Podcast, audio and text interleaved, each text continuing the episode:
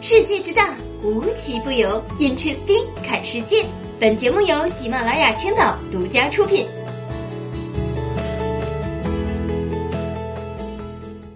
Hello，大家好呀，我是冰冰。看了一下日子，哎呀，终于是放假了。你可千万别说，就这么个假期，我仿佛盼望了半个世纪。假如可以重新选择生活的话，我一定会选择那种简简单单的生活，比如一个茶杯、一间茅屋、一亩良田以及一亿存款。我现在是觉得呢，其实不能一夜暴富也没有关系，毕竟咱们还年轻嘛。钱这种东西，钱乃身外之物，可以慢慢去赚，一朝暴富也是可以接受的。但是要仔细想一想。嗯，一个月也不是不行，但是我觉得哈，至少要给我年轻努力的资本才可以嘛。毕竟二十三岁的我，连人家二十一岁的小姑娘都已经赶不上了。据 FNN 报道。二零二零年度日本小姐大赛完美落幕，最后呢是由二十一岁的庆应艺术大学的三年级的小田中摘得了冠军。据说他可是从两千五百二十五位参赛者中脱颖而出的。小田中也表示了，我将来呢是想当一个播音员，要成为一个引领时代的女性。哎呀，你还真别说哈，是既漂亮又是学霸嘛。嗯，可以可以。这次啊，评审团的审美标准是终于正常了。我还记得前一段时间冰冰看到一条新闻哈，那个新闻里面的评审团真的是跟今天的评审团有着天壤之别呀。总之呢，是新的一年了，咱们呢都要好好努力，别像我一样啊，做一个一无是处的花瓶。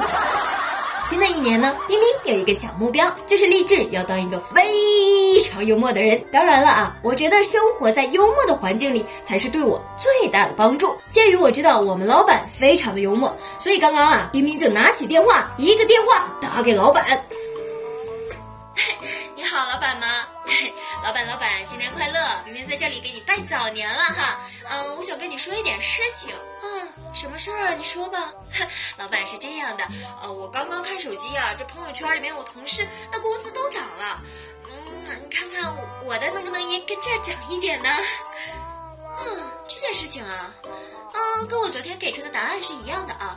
你不妨呢把这个目标定的再小一点，比如说换一个公司，你可以试试看。唉。听完这个消息，我真的是心里受到了一万点的伤害。一万次悲伤，依然会有你。我一直在最后的。谁让我是一个胆子比较小的人呢？我又不敢裸辞的，对不对？当然啦，就算不敢裸辞，辞职那我也不敢呢。但是还真就有比我胆子还要大的人。这零零后的小唐呢，在一家酒店做服务生，工资呢是两千块钱。由于单位呢春节假期不放假，所以他干脆决定辞职回家过年。家人们呢对此都表示非常的支持。嗯，我觉得这条新闻呢就可以标准的体现什么叫做零零后了，而不是我们的九五后了。零零后的标准就是领导不听话就炒他鱿鱼，说走咱就走啊。有钱没钱回家过年，有钱没钱回家过年。我知道你想已经把家还。年轻人嘛，归心似箭也是很正常的。就像是我放假之前的两周之内，我就无心再好好工作了呀。这句话千万别让我的领导听到。但是大家可千万别忘了，同一个世界，同一个 mother。放假回家等于第一天母慈子孝，第二天鸡飞狗跳。据调查呢，百分之八十五的大学生都曾经有过假期被父母絮絮叨叨的经历。孩儿啊，可别玩了，你这生活作息都不就不能早睡早起吗？生活不规律，脸上长痘痘啊！哎呀妈呀，娱乐时间太多了吧？是不帮忙做家务，回来就知道往床上一躺就知道亲现成了，是不是？不和我们沟通了？你说说，回来呀就拿着您那个手机。搁那玩玩玩，也不知道您那个手机里边有什么东西，就知道玩，是不是？说白了，回家第一天那是真的宝贝呀，就像我的妈妈第一天看见我的是哦宝贝，结果后来她再发出这样的声音的时候，我发现她叫的原来竟然是我家的猫。但是，母慈子孝也仅限于第一天，两三天之后你就会发现，我连呼吸都是错的。所以呢，现在给大家支一个小秘籍，就是过年的时候啊，拿点东西回家。我就不信拿点东西还能一直被唠叨吗？安徽阜阳市第十中学为期末考试成绩优异的学生准备了超级大的惊喜大礼啊！给大家来说一说，有这个五斤猪肉，哇塞，大手啊，和两条大鲤鱼。哎，你别说，这寓意也还不错哈。校长说了，啊，这是我们学校第二年发猪肉了，准备了两千两百份，总共呢是这个一点一万斤啊。过年嘛，大家都图个乐呵。再说了，学生成绩优异，家长也开心呐。哎呦，校长你可别说哈，这孩子呀，回家是想怎么吃我就给他怎么做呀。好好学习就可以大碗吃肉，我觉得学校搞这个创意非常好啊。嗯，看看吧，又是别人家的学校，比我们公司过年发的年货都多。嗯，以前呢，其实也就是奖状贴满了墙，奖状上的最后一句呢，还是以资鼓励。我也没见到什么是资啊，最多也就是发个本子啊，发一支笔。那有什么用啊？我现在这个年纪还能好好学习吗？就算我能好好学习，学得进去，我这颗脑子还允许我好好学习吗？最近啊，咱们都一直说马上就要过年了，过年呢最不能缺的就是什么呢？哎，嗑瓜子儿了。说起嗑瓜子儿，那可是中国人独一份的技能，别地儿都没有啊。就连《红楼梦》里的林妹妹。我都是瓜子的狂热爱好者。春节免不了全家聚在一起，欢乐的嗑着瓜子儿，唠着小嗑。但是冰冰在这里提醒各位，嗑瓜子儿可千万别嗑多了，嗑多了那可就不香了。最近呢，哈尔滨的张先生在嗑完了瓜子儿之后，引起了身体的不适反应。医生说了，啊，这个患者呀，他本身就有肝硬化病史。伴随着食管、胃底静脉曲张，吃瓜子的时候呢，也没细嚼啊，就咽下去了。所以啊，这瓜子的尖端呢，就很有可能划破血管。肝硬化患者就应该少吃这一类的坚硬类的食物。听到了吗？嗑瓜群众们可真的是要小心了。瓜子有史以来造成最大的事故，所以春节温馨提示大家：大过年的一定要少嗑瓜子儿，生不生病我不知道，但是门牙有个坑是一定的。今天啊，在看新闻的时候，刷到了一条今日印度曝光的一段英国酒店发生的搞笑音频。阿拉伯的住客打电话给酒店前台投诉呢，自己的房间里面有老鼠，但是又因为词穷忘记了单词，该怎么说？嗯，你好，你好，前台吗？哦，我英语不太好，你知道汤姆和杰瑞吗？我的房间里面有杰瑞，你能帮我把汤姆带来吗？听完这一段音频呢，冰冰就感觉呀，酒店小哥也是被迫入戏。我怎么感觉他说的难度已经超过了 There is a mouse in my room？记得之前在上高中的时候，我的老师跟我们说哈，他有一个学生出国以后闹肚子，但是医生问他：“你好，你的肚子怎么了？”我不知道拉肚子怎么说？My shit like so。重点是听完之后，医生居然懂了。但是之后呢，我们给他起了一个小小的外号，就叫做汤哥。所以呢，听完这一段之后呢，我就完全可以听懂这个阿拉伯客人说的散装英语。突然觉得很有信心，有没有？我也可以出国旅游了，赶紧拿着我的小本本出国玩去喽！泰国、新加坡、印度尼。据说在白宫蹦迪还不错哦。据说呀，前几天特朗普在白宫招待了 NCAA 冠军路易斯安那州立大学的老虎队球员们，那也是上演了大型的白宫蹦迪现场。川普同志为了帮故宫找回一点平衡感，还真的是辛苦您老了哈。让我们来看一看今天还有什么奇奇怪怪的新闻。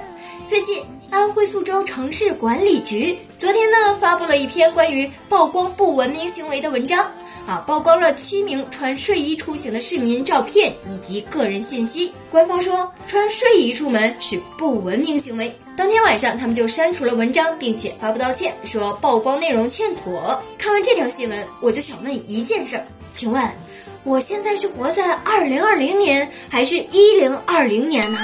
规定这个的人去女德书院，那肯定是教授级别的呀，还是正教授。我就经常穿着睡衣吧，去楼下倒个垃圾，去小超市买买东西。别下一个就轮到我吧。你们是不是也要年底冲业绩了呀？这么想要业绩的话，我觉得你们应该去大学宿舍的楼下去拍嘛。我估计啊，你肯定都拍不过来。所以说，人和人之间的关系还真的是越来越微妙了。以后当有人再管你借钱的时候呢，一定要甩给他一份借钱申请表，调查一下他是干嘛的，他的经济来源啊有没有能力偿还，这些都是非常重要的啊。这就是人和人之间的互相信任。最后提醒大家，最近出入公共场合的时候，一定一定不要忘记戴口罩。虽然说咱们是从另一个方面侧面体现出我们乐观生活的态度，但是不论如何都要搞好个人的卫生。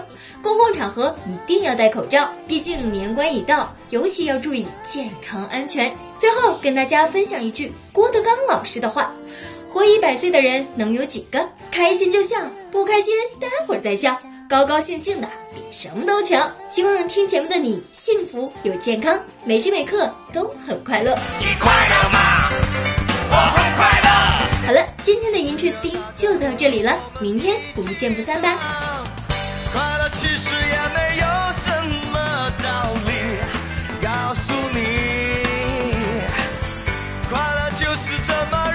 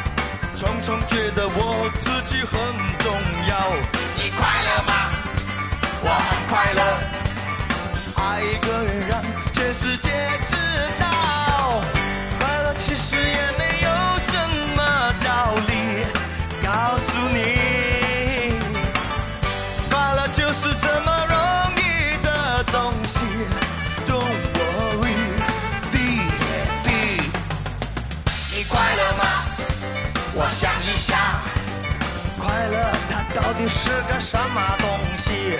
你快乐吗？